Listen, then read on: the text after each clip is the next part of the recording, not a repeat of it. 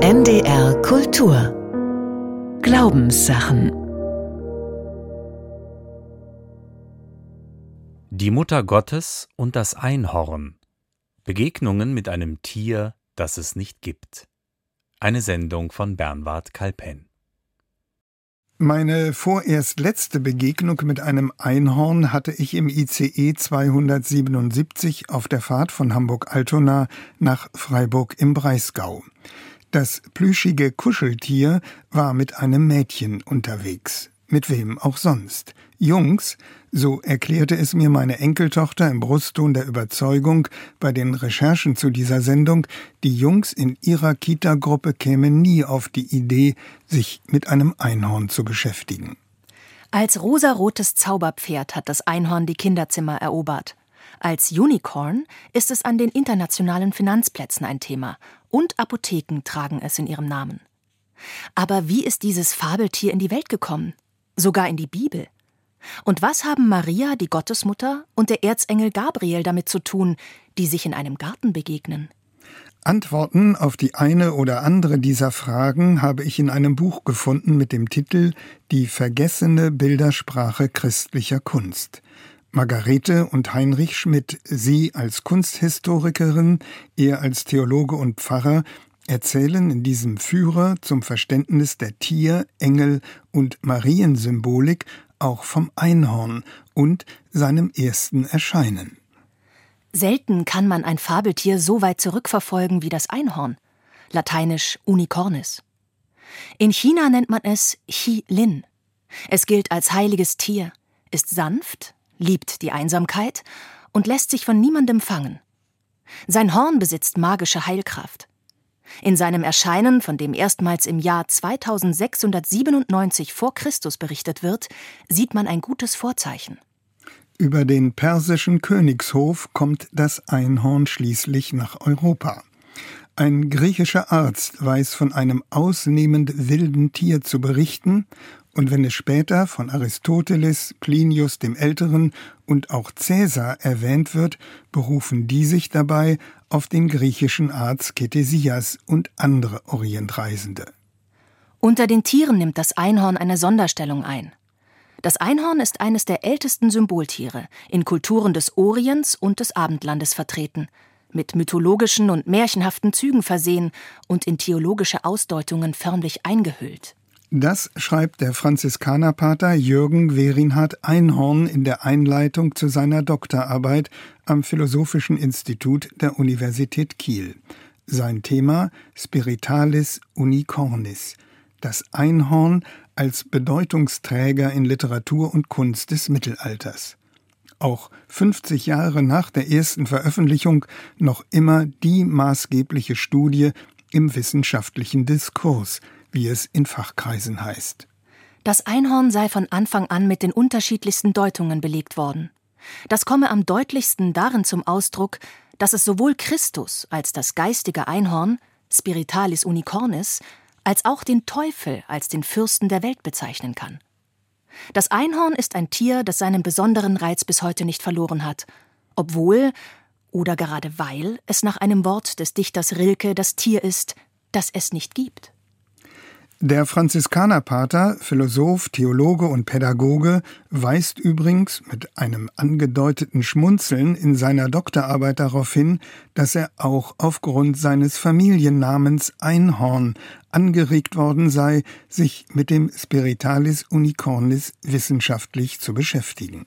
Literarische und bildkünstlerische Zeugnisse zählen das Einhorn zu den Paradiestieren. Es erscheint bei der Erschaffung der Tiere, der Namensgebung durch Adam und beim Sündenfall. In der Bibel hierzulande ist das Einhorn durch die Übersetzung ins Deutsche gekommen. Im Alten Testament war verschiedentlich von einem Reem berichtet worden, einem wilden, unzähmbaren und gehörnten Tier. Ins Griechische übersetzt war von einem Monokeros die Rede, im Lateinischen dann vom Unicornis.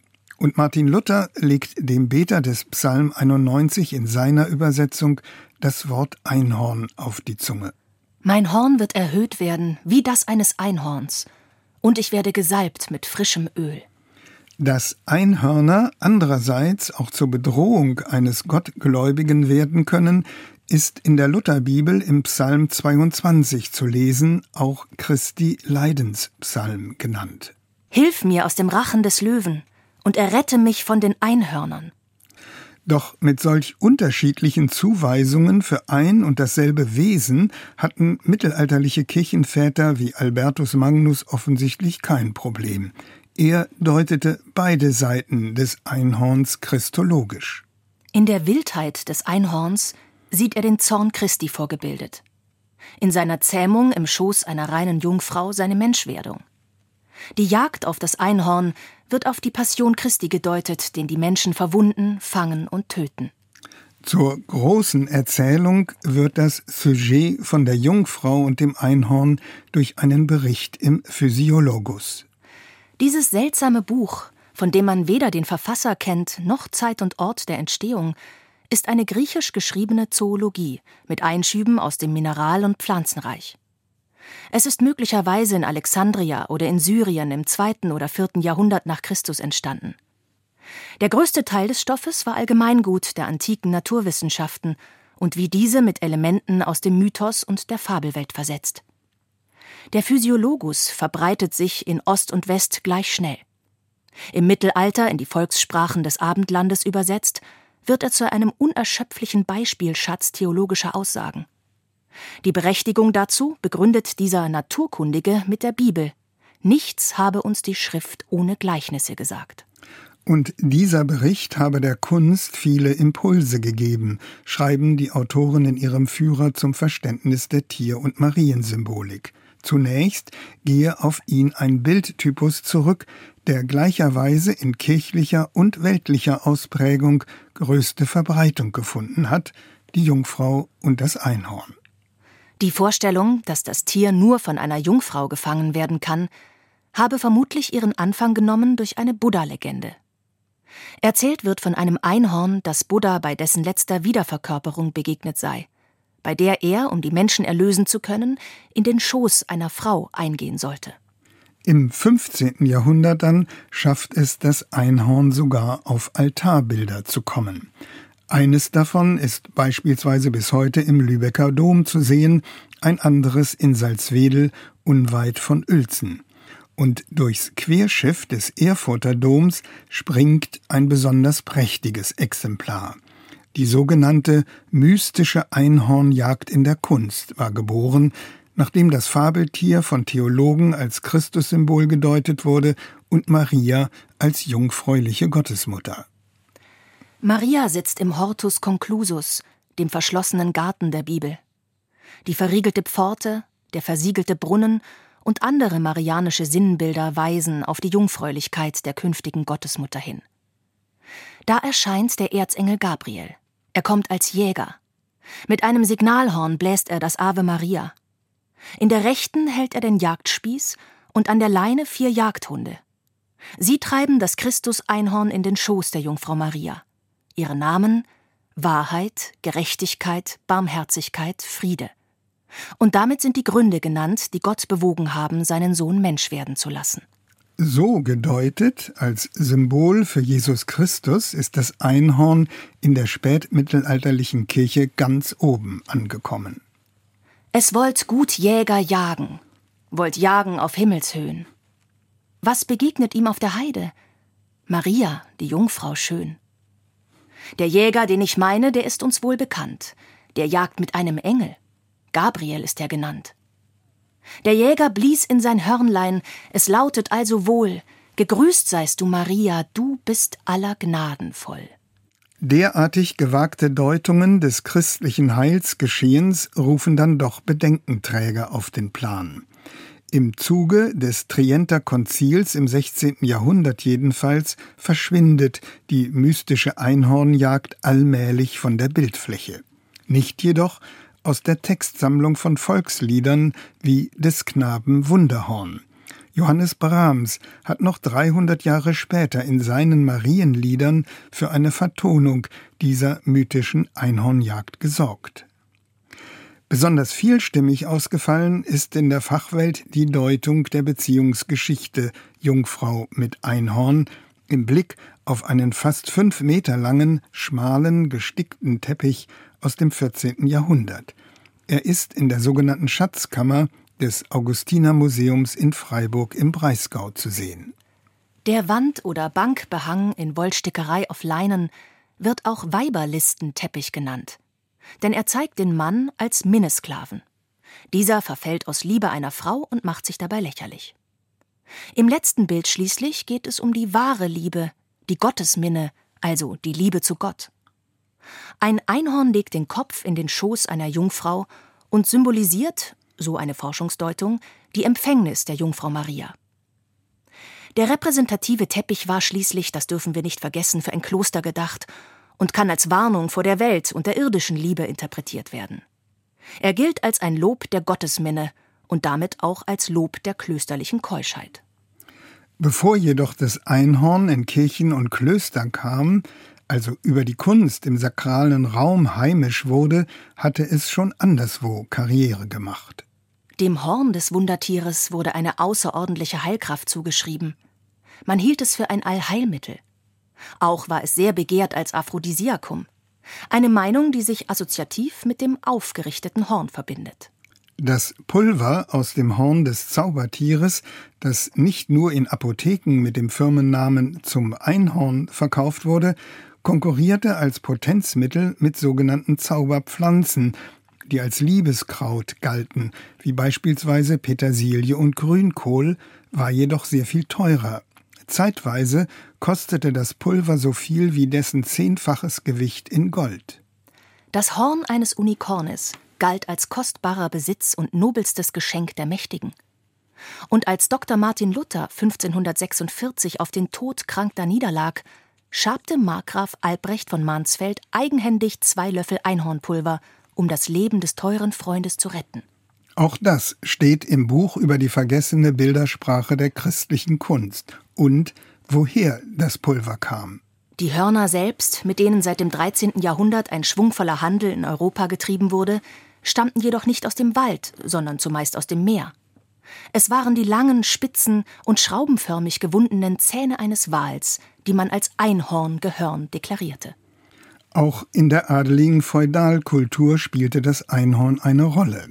Als Wesen, in dem sich Kraft und Schnelligkeit, Mut und Minne, liebevolle Zuwendung vereinen, taugte vortrefflich als ritterliches Wappentier. Oder erscheint in voller Größe auf einem Bildteppich. Im Mittelaltermuseum in Paris, dem Hôtel de Cluny, gelten sechs besonders prächtige Gobelins als Hauptattraktion – Erzählt wird darauf die Geschichte von La Dame à la Licorne, der Dame mit dem Einhorn. Dabei geht es erkennbar um Erotik, die sakrale Symbolik wird überlagert von profanen Themen der höfischen Liebe. Auf einem der Wandbehänge hält die in einem Meer von Blumen sitzende Dame dem Einhorn beispielsweise einen Spiegel vor. Oh, dieses ist das Tier, das es nicht gibt. Sie wussten's nicht, und haben's jedenfalls sein Wandeln, seine Haltung, seinen Hals bis in des stillen Blickes Licht geliebt. Zwar war es nicht, doch weil sie's liebten, ward ein reines Tier. Sie ließen immer Raum, und in dem Raume klar und ausgespart erhob es leicht sein Haupt und brauchte kaum zu sein. Sie nährten es mit keinem Korn, nur immer mit der Möglichkeit, es sei und die gab solche Stärke an das Tier, dass es aus sich ein Stirnhorn trieb, ein Horn. Zu einer Jungfrau kam es weiß herbei und war im Silberspiegel und in ihr. Rainer Maria Rilke hat dieses Gedicht vor gut hundert Jahren geschrieben und hatte dabei die Dame mit dem Einhorn samt Spiegel vor Augen und auch in seinem einzigen Roman, den Aufzeichnungen des Malte Lauritz Briggen, spielen diese Tapisserien aus Burgund eine Rolle. Übrigens auch in einem populären Historienroman der amerikanischen Autorin Tracy Chevalier mit dem Titel Der Kuss des Einhorns. Eine faszinierende Geschichte über die Macht von Kunst und Schönheit und die geheimnisvolle Kraft menschlichen Begehrens. So wird der Kuss des Einhorns den geneigten Leserinnen vom Verlag ans Herz gelegt und ihre Töchter oder Enkeltöchter werden dieser Tage so angesprochen.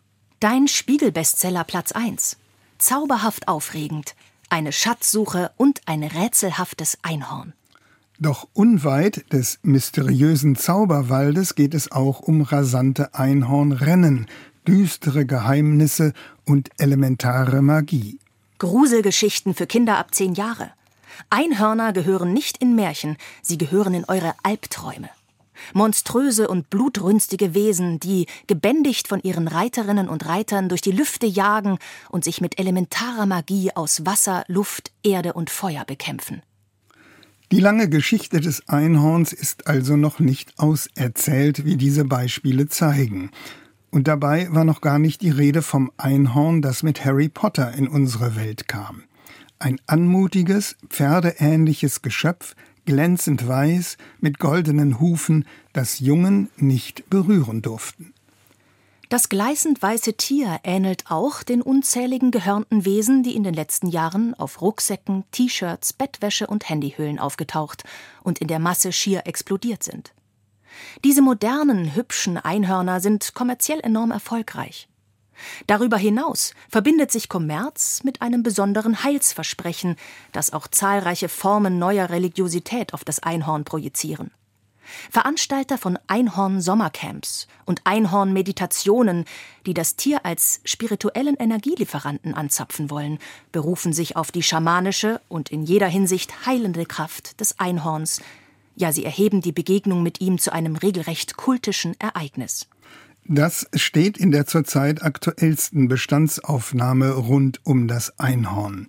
Geschichte einer Faszination heißt das Buch der Literaturprofessorin Julia Weidprecht und des Philologen Bernd Rohling, erschienen in diesem Frühjahr. Und die beiden Wissenschaftler loben darin das Standardwerk ihres Kollegen Dr. Einhorn, von dem schon die Rede war. Der in Kiel promovierte Philosoph und Pädagoge gehörte dem Franziskanerorden an. Womöglich hat er die Bedeutungsgeschichte des Einhorns auch im Blick auf seinen Ordensgründer Franz von Assisi erzählt, der in seinem berühmten Gebet Sonnengesang den Schöpfer lobt. Sei gepriesen, du lässt die Vögel singen. Sei gepriesen, du lässt die Fische spielen. Sei gepriesen für alle deine Tiere. Auch die Geschichten vom Einhorn werden nun nicht mehr wie im Mittelalter in Kirchen und Klöstern erzählt und gedeutet, sondern anderswo. Allerdings, selbst wenn die Kirche schon seit langem die alleinige Deutungshoheit verloren hat für alles, was sich im Himmel und auf Erden abspielt, die neuen Geschichten scheinen nicht ganz ohne die alten auszukommen und bedienen sich immer mal wieder bei ihnen, greifen auf frühere Deutungen zurück und übersetzen sie marktgerecht in die Jetztzeit. Dazu passt das, was Erich Kästner seinen jungen Lesern über das Gesetz der Kunst erzählte. Ob eine Geschichte wirklich passiert oder nicht, das ist egal. Hauptsache, dass die Geschichte wahr ist. Wahr ist eine Geschichte dann, wenn sie genau so, wie sie berichtet wird, wirklich hätte passieren können. Habt ihr das verstanden? Wenn ihr das verstanden habt, habt ihr ein wichtiges Gesetz der Kunst begriffen. Die Mutter Gottes und das Einhorn. Begegnungen mit einem Tier, das es nicht gibt. Sie hörten eine Sendung von Bernward Kalpen. Neben dem Autor sprach Sonja Beiswenger. Zu hören und nachzulesen im Internet unter ndr.de-kultur und auch in der ARD Audiothek. Am kommenden Sonntag in den Glaubenssachen Religion und Reife. Verjüngt sich beim Älterwerden der Glaube? NDR Kultur